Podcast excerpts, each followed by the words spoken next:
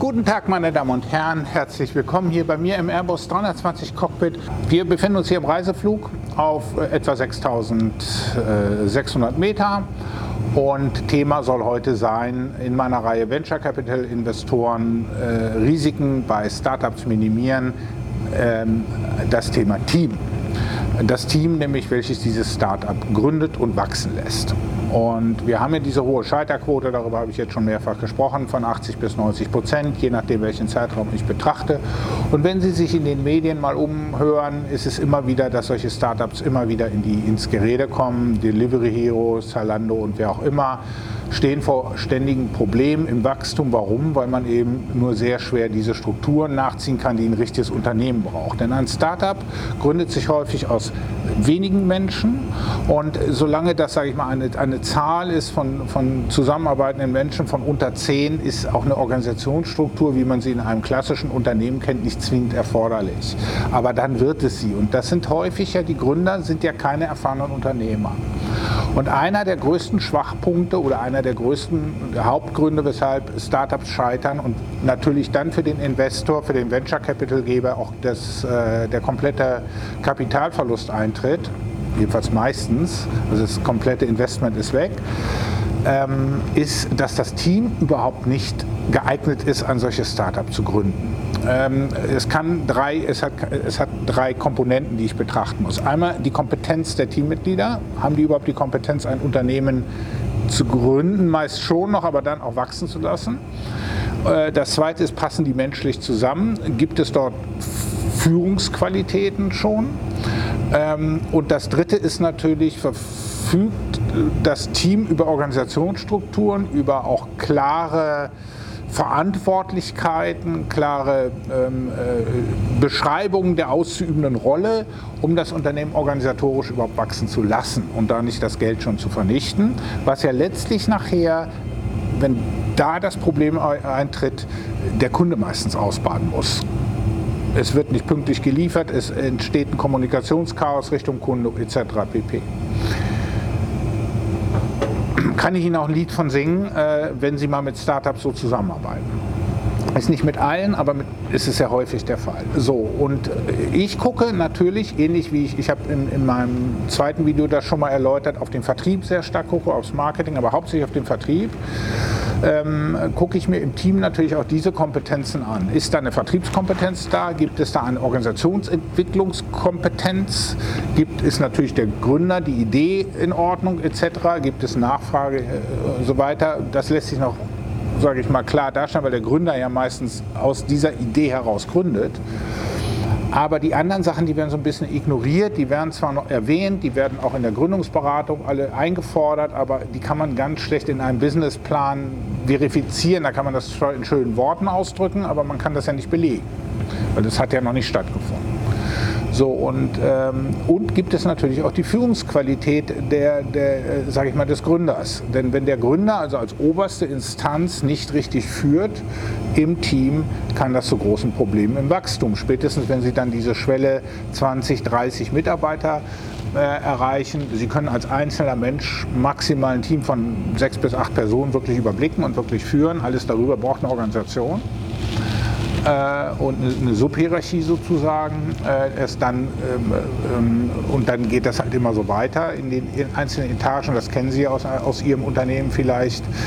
Das gucke ich mir an. Und da muss ich sagen, ganz ehrlicher Natur, es ist nicht umsonst der Hauptscheitergrund, dass dieses Team nicht zusammenpasst. Es fehlt häufig schon an Kompetenzen, am meisten an der Vertriebskompetenz, allerdings auch an der Kompetenz zu sagen, prüfe ich den Markt auf Nachfragefähigkeit. Das ist auch Teilaufgabe des Marketings, das zu tun eigentlich und das immer wieder zurückzuspiegeln, das Unternehmen. Da wird oft äh, in Wolkenkuckucksheim gelebt und nach ähm, entsprechenden äh, rosaroten oder durch rosarote Brillen geguckt. Gerade in der Anfangsphase, wo noch genug Geld da ist, ist man sehr euphorisch und weniger genau in der Beobachtung des Marktes und der Kundenreaktion. Nur weil ich ein Produkt gut finde, muss der Kunde das noch lange nicht gut finden. Oder das Timing stimmt nicht. Kann auch sein. Ich, bin, ich war mal mit einem Produkt viel zu früh. Und wenn ich mir jetzt so manche Entwicklungen in der KI angucke, dann erkenne ich Ähnliches. Da wird KI eingesetzt, aber dort selbst bei diesen klassischen Gründerszenen und ich habe jetzt eine, eine, eine, eine, Gründervereinigung mal besucht, die haben auch so ein Chatbot jetzt auf ihrer Seite gehabt, der KI wohl gesteuert war. Die Ergebnisse sind grauenhaft, die da rauskamen. Nach dem, was ich da, ich habe ganz einfache Fragen da eingegeben. Die Ergebnisse waren absolut irreführend und nicht zielführend.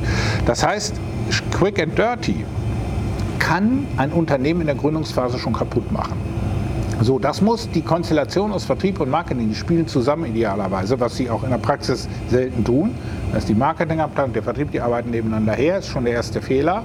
Aber oft fehlt auch die Vertriebskompetenz eben in dem Team. So. Was auch fehlt, ist eine vernünftige Rechnungswesenkompetenz. Das kann man am ehesten auslagern in Richtung äh, Steuerberater.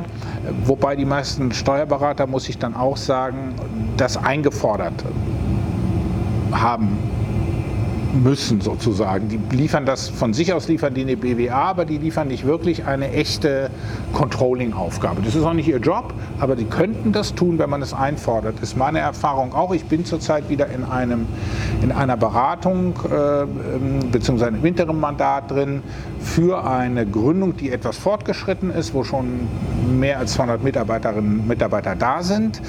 Und da haben wir genau dieses Rechnungswesen-Controlling-Problem, was ich da in Ordnung bringen musste, bis hin zur Kalkulation.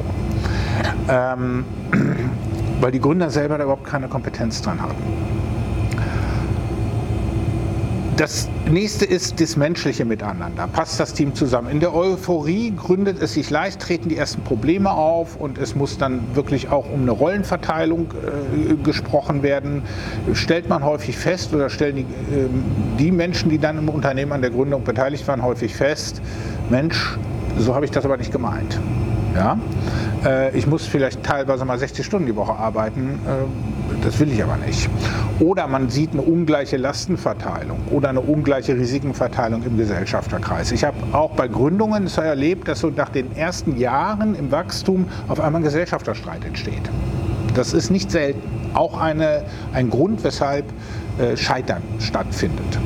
So, und ähm, das dritte ist natürlich die Führungskompetenz der Führungskräfte, der Gründer und ihrer Co-Piloten sozusagen, Co-Pilotinnen.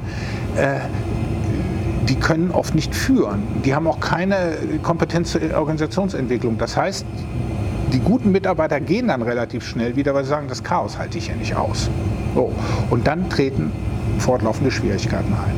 Also das sind so die Hauptgründe, weshalb im Team so etwas dann zum Versagen des Unternehmens führt und das häufig gar nicht so sehr im ersten Jahr. Das passiert dann erst, wenn, wenn das Wachstum stattfindet. Wobei das Thema Kompetenz natürlich sehr früh auffällig werden kann, wenn man es untersucht, gleich bei der Gründung und richtig auch beleuchtet und zwar sehr praxisnah beleuchtet. Ich habe es beim letzten Video schon gesagt, zum Beispiel im Vertrieb ist es ganz einfach, da gucke ich auf Vertriebserfolge. Wenn jemand mir sagt, ja, Vertrieb kann ich, ich habe äh, den Schwerpunkt Marketing im Studium gehabt äh, und, und, und Vertrieb, ich sage, also kannst du es nicht. Du hast theoretisch gelernt, wie man das machen könnte, aber du hast noch nie bewiesen, dass du wirklich verkaufen kannst. Denn verkaufen ist erst, wenn der Kunde Nein sagt. Dann fängt Verkaufen an. Das andere ist Verteilen.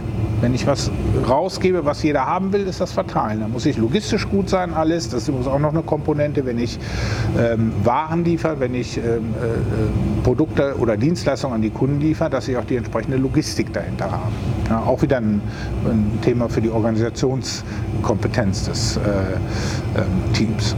Ich sage für heute schönen Dank. Bis zum nächsten Mal. Ihr Thomas Fengler.